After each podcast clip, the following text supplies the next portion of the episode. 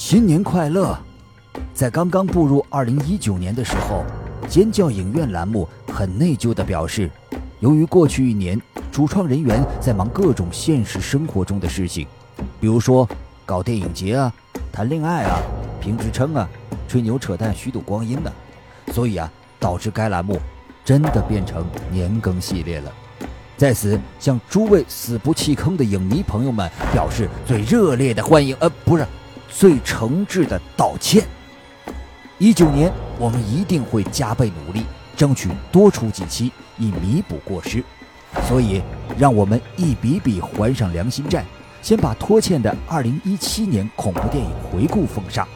估计啊，隔年回顾的节目，也只有厚脸皮的我们能干得出来了。一八年的回顾，我们将在四五月份相关电影资源都出完之后，准时补上。二零一七年的恐怖电影圈有不少大事件发生，逃出绝命镇，杀入奥斯卡虎口夺食，史蒂芬金大神的小丑回魂取代驱魔人，坐上恐怖电影史票房第一宝座。曾执导经典影片《德州电锯杀人狂》的恐怖大师托比霍珀去世。接下来，就让我们先来回顾一七年的那些值得一提的影片。奈特·沙马兰在一五年靠着《探访惊魂》打了漂亮的翻身战，一扫霉运。一七年，他乘胜追击，执导了《分裂》，靠着九百万美元小成本，在全球吃进了二点七亿美元票房，再次大获全胜。虽然讲述多重人格的影片不在少数，但沙马兰却乐于挑战这个难度高的题材，《分裂》。客观而言是披着俗套剧情外衣的影片，但沙马兰还是用精彩的故事本身将观众牢牢吸引住，而不给他们喘口气、走下神的机会，去想是不是有什么大反转。影片成功的另一个关键因素就是詹姆斯·麦卡沃伊的演技，他演活了一个拥有二十四种分裂人格的绑架犯，随意切换不同人格。并在安雅·泰勒·乔伊的配合下，贡献了一七年开局的第一部上乘佳作。分裂的惊喜还不仅如此，在影片最后出现了沙马兰早期名作《不死劫》中的超能力者玻璃先生，而他的最新一部作品《玻璃先生》也已经搬上日程。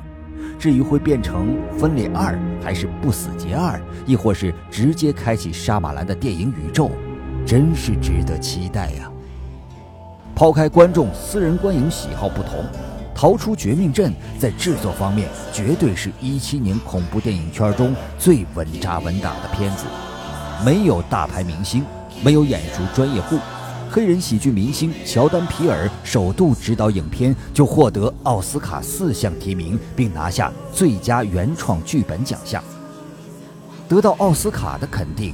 至少可以看出，影片在剧情方面特别过硬，既保持了传统恐怖电影的对仗工整、注重细节，又融入了与时俱进但不过头的黑色幽默和独到创意。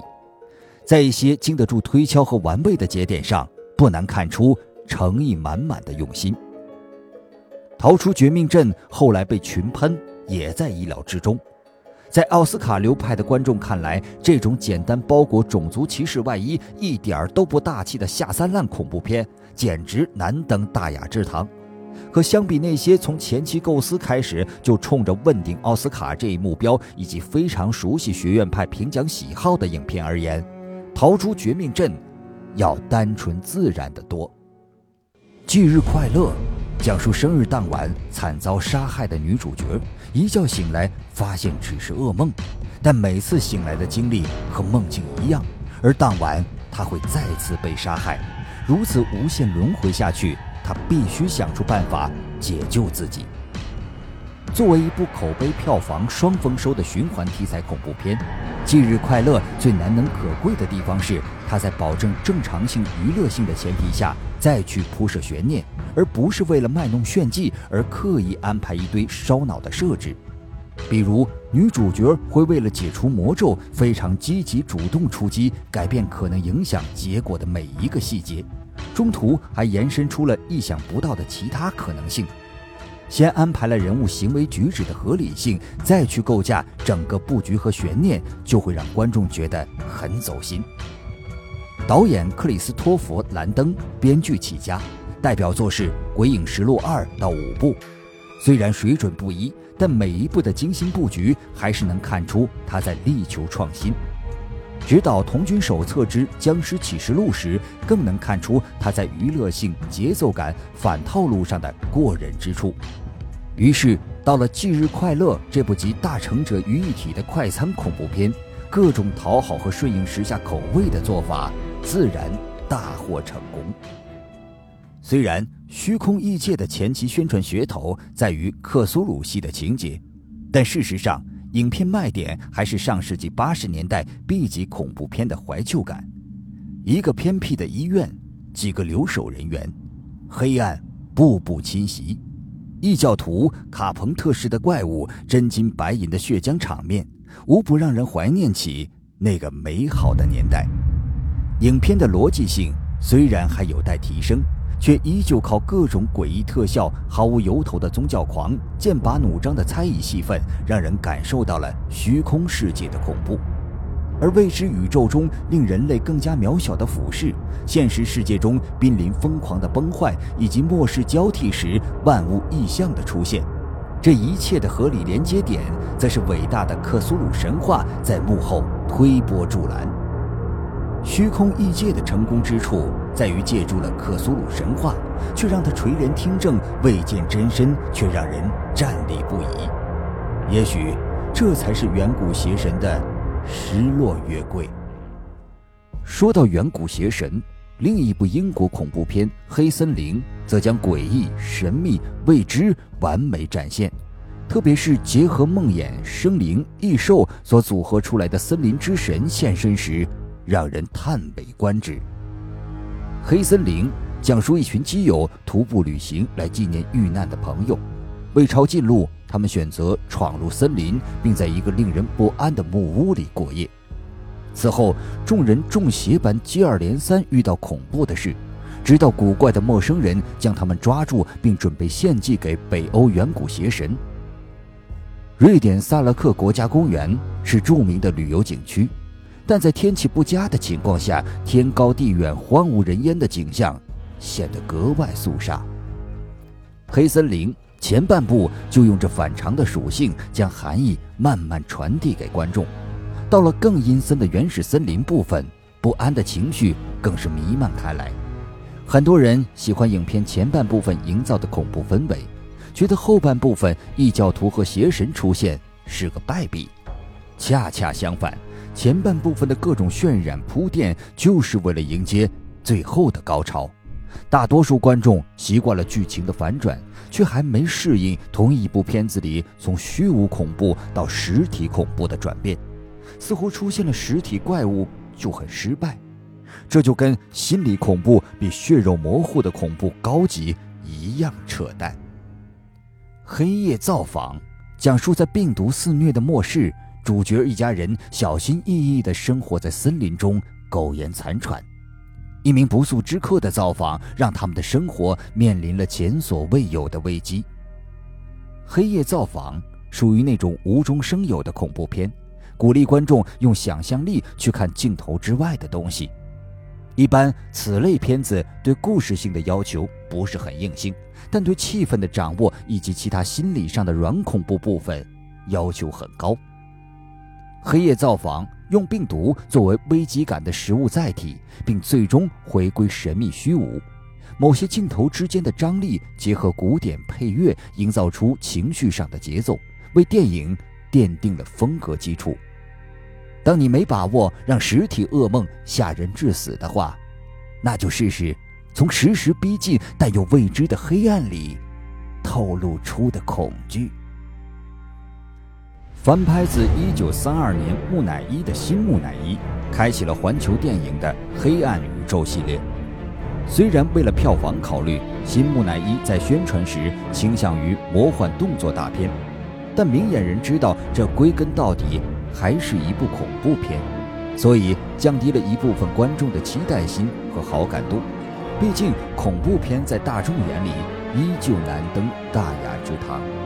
而反之，一旦真有人抱着看钢铁侠、美国队长的心态来看西木乃伊，则会发现大失所望。且不说剧本如何，你光看投资近两亿的成本里，会有多少交给阿汤哥、罗素克劳这两个顶级大牌？再除去其他薪水，还能剩多少投资电影？虽说不能一概而论，但这类爆米花大片有时拼的就是金钱。到位了，编剧就敢往你想象不到的地方写；捉襟见肘，就只能强行硬塞一些东西。和漫威电影中的神盾局一样，新木乃伊也带出了博剑部，反倒是化身博士的出现更有惊喜。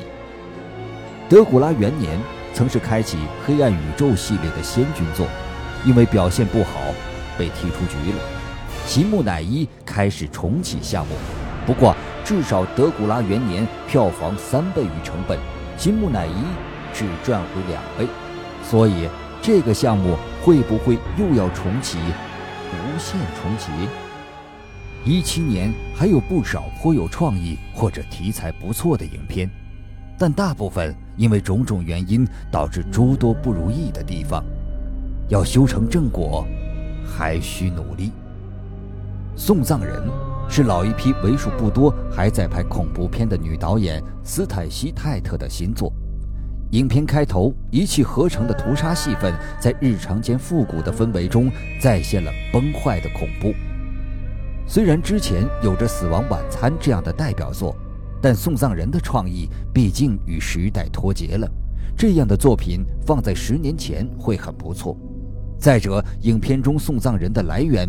没有交代清楚，摆在现在这个刨根问底的时代，除了不受待见，几乎是自寻死路的一招。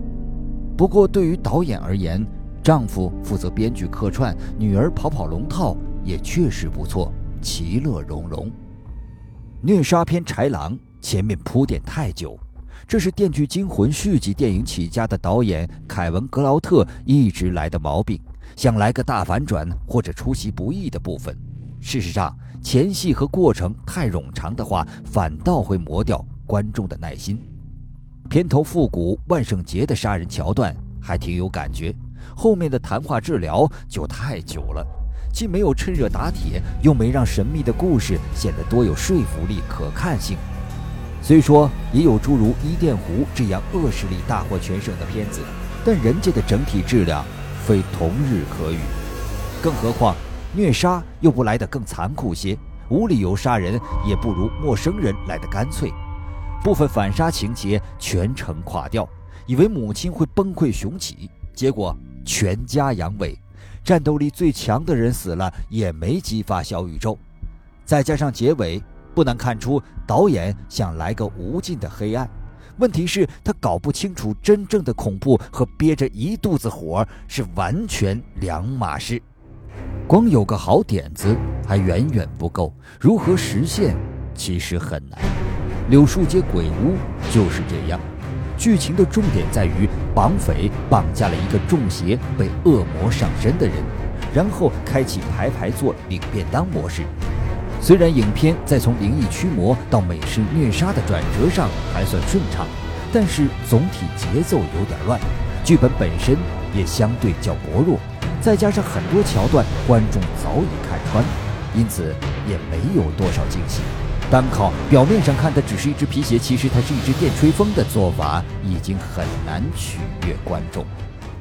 救命解药是靠《加勒比海盗》头三部闻名的导演戈尔维宾斯基最新作品，也是他在美版《午夜凶铃》十五年后再度执导恐怖片。影片深受诺贝尔文学奖获得者托马斯曼代表作《魔山》的影响，讲述男主角前往阿尔卑斯山中一间疗养院寻找在此疗养的公司 CEO，而意外让他留在疗养院中疗伤。随后发生怪异事件，开始让疗养院背后的真相慢慢浮出水面。和《魔山》作为批判现实主义小说不同的是。救命解药套用了前者的大背景搭建，并反其道而行之。疗养院里的人来自四面八方，但似乎都被洗脑了，犹如世外桃源般的旖旎风光背后，存在着不为人知的秘密。男主角虽然有着强烈而完善的自我，可介于这些人之间非逻辑的交叉共存，出现了幻入幻出的梦境效果。虽然古老家族的百年秘密和现代最新医疗设备搭配产生了特殊的效果，但近两个半小时的时间，确实拖延了剧情。曾备受瞩目的贝尔科实验，因为剧本没有写好，很多人物稍微刻画登场一下就沦为炮灰了。影片中的人物塑造绝逼是硬伤，虽然人员众多，虽然也能靠长相和造型让人记住。却几乎没有发挥什么作用。尽管贝尔科实验有一点讽刺和黑色幽默的地方，可毕竟它也不是一部恐怖喜剧片呢。靠这么点小把戏也无法弄出个大新闻。西方的哪个恐怖片我没有看过啊？啊！贝尔科实验结尾的处理明显是个强行反转，让监视器显示很多地方都有生存者。就连这个把戏都是早些年前一些电影里玩剩下的。贝尔科实验充其量只能当一部纯打发时间的电影来看了。贝尔科实验的铺盖让人意想不到。另一部同类型的影片《大骚乱》则表现得十分抢眼。相比前者，单纯在写字楼密闭空间里讲一个暴力故事。大骚乱则在影片开始不惜篇幅将职场上尔虞我诈的本质充分展示出来，并不急着全程高能，避免了单一的审美疲劳，也让观众更有代入感。影片即便到了摊牌开始反击的部分，也不是一帆风顺，让男女主角都吃了不少苦头才过关斩将。而八小时的感染病毒设定。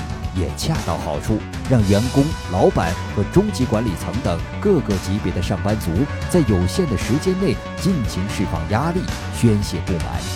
这一点和人类清除计划有着一脉相承的浓缩性和讽刺感。《女杰》是一七年为数不多的分段式恐怖片，四位女导演有新人，也有指导过《Jennifer 的肉体一路向南》这样的科班生。还有格莱美奖获得者，可以说是纯女性恐怖电影了。但相比女权电影很容易造成大型排卵现场这样的局面，女杰则更容易被人接受。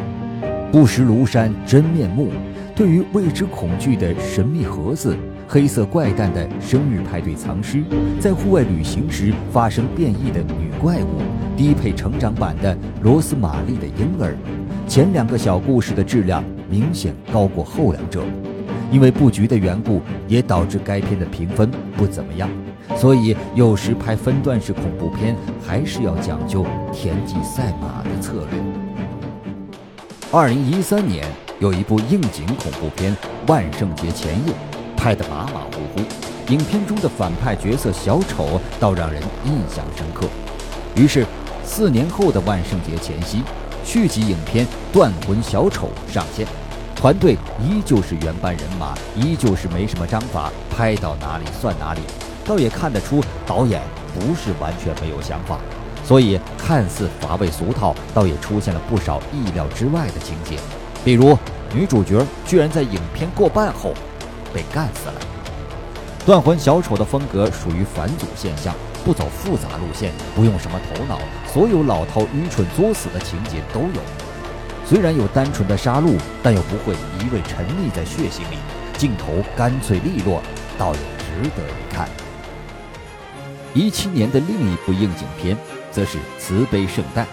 这部喜剧恐怖片讲述的是公司底层员工居然被美女同事邀请回家过圣诞。